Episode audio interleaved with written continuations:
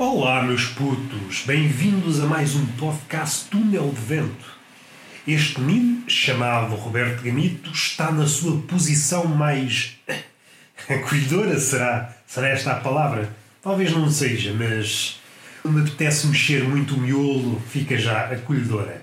Estou nesta posição, deitado na caminha, com uma manta sobre o corpo, contrariando aquela ideia, ah, isto podcast e os conteúdos digitais devem ser dinâmicos, jovens. Não.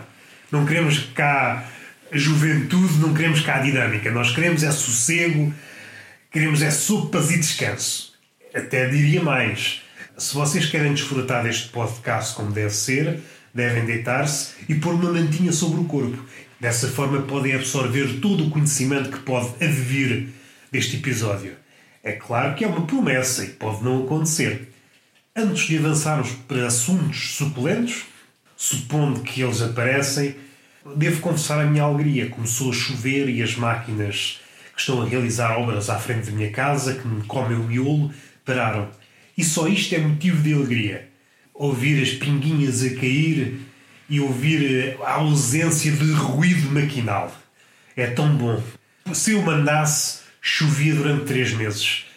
Para os habituês do podcast, não vou dizer novidade nenhuma, mas ficar em quarentena não me provoca grande transtorno. Estou bem em casa, estou bem, estou bem, se ninguém me chatear, estou bem. Agora, estar, estar confinado em casa e estar a, a ser transtornado por barulhos incessantes de maquinarias e zumbidos e.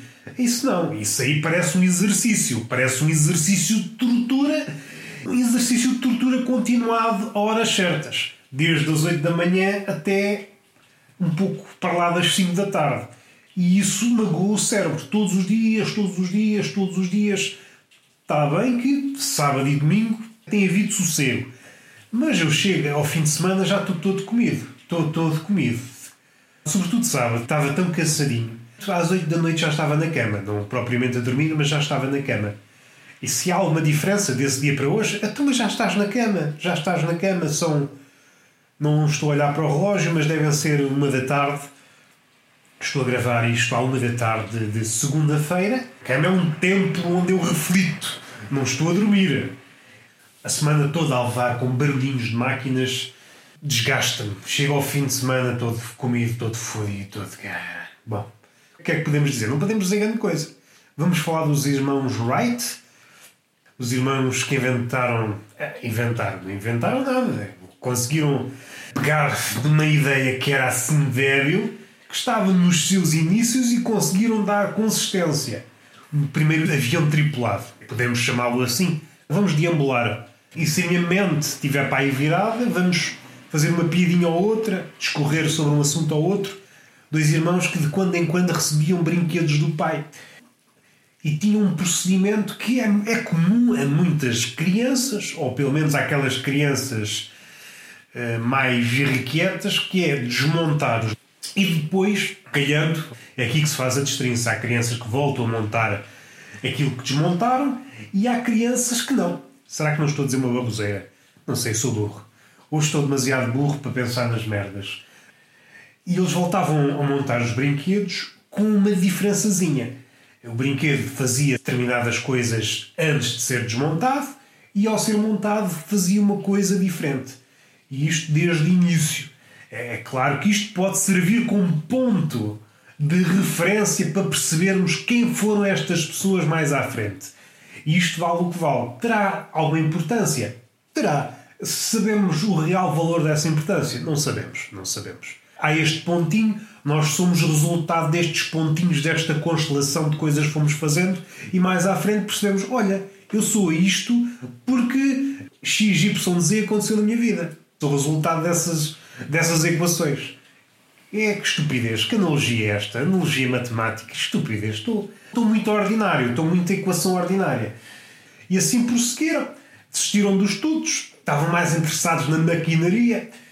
Um dia aventuraram-se para tentar resolver um problema de, de impressão, construir uma máquina de impressão, pegaram em várias peças de sucata e fizeram uma máquina de impressão, um protótipo. E esse experimento resultou, resultou bem, e a velocidade dessa máquina, se a memória não me falha, era o dobro da, da velocidade normal para a época. Foram passando de invenção em invenção, porque eram, os irmãos eram muito irrequietos e não gostavam de estacar. Na, o entusiasmo provinha de tentar resolver um problema. Assim que o problema ficava resolvido, gostavam de partir para outra. E mais à frente perceberam que uma das suas paixões era hum, as bicicletas. Primeiramente hum, pegaram nos modelos existentes, foram, se quisermos, recuar ao início, quando eles eram crianças, adaptaram várias peças, mas o resultado era sempre o mesmo. Saíam das mãos deles mais capazes, mais velozes, mais eficientes. Já estavam calejados nesse processo. Não podemos ser impacientes. E isto é uma lição que podemos tirar para qualquer uma das áreas criativas, mais ou menos criativas. A impaciência, por vezes, é inimiga. É inimiga. Não vou dizer que é da perfeição, mas devemos aproveitar o processo. A primeira etapa do processo devemos dar margem para experimentar e depois vamos afunilando, vamos escolhendo as ideias até e perceber, a chegar a um ponto, se a coisa não, não se confirmar segundo os nossos desejos, voltar atrás, não ter medo de voltar atrás. E os irmãos Wright estavam bem calejados neste processo. Perdoem-me não saber as datas, mas para mim não é assim muito relevante. Perceberam que havia nessas alturas umas competições de aquilo que se poderia chamar aviões e havia uma competição cerrada, não sei se era anual, mas havia uma competição em que várias pessoas, sobretudo a grande fatia de pessoas que participavam nesse festival, vá, eram pessoas com muitas habilitações, universidade, ao contrário dos irmãos, que tinham enveredado por uma via muito prática, mas isso suscitou num dos irmãos, não me lembro o nome dele, mas ok, é um trabalho em conjunto, mas a ideia partiu de um, partiu de um deles. Vamos simplificar aquilo que poderia ser um, um avião, um avião tripulado.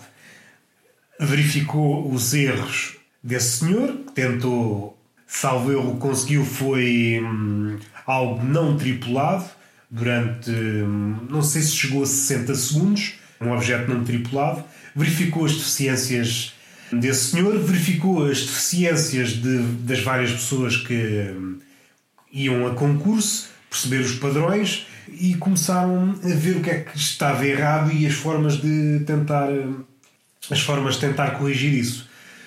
Como hum, havia prémios para quem, para quem se aguentasse mais tempo no ar.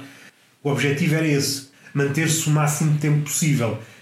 E, como os irmãos repararam, hum, a experiência, o experimento para ser levado às raias de perfeição, tem que ser repetido inúmeras vezes.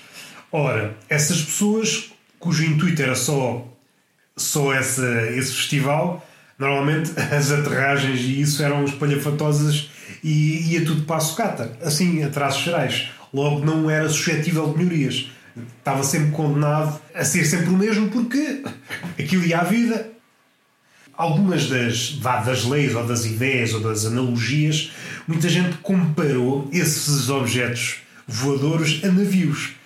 E os irmãos repararam que o navio, a analogia era pobre porque o navio eh, é uma relação de estabilidade e o mar e o ar são dois meios um pouco diferentes. E é engraçado, mais uma vez, parece que somos frutos das nossas experiências e do nosso passado. Pegou na analogia da bicicleta. Porque o ciclista é, é um condutor da bicicleta e é um meio muito, hum, muito instável.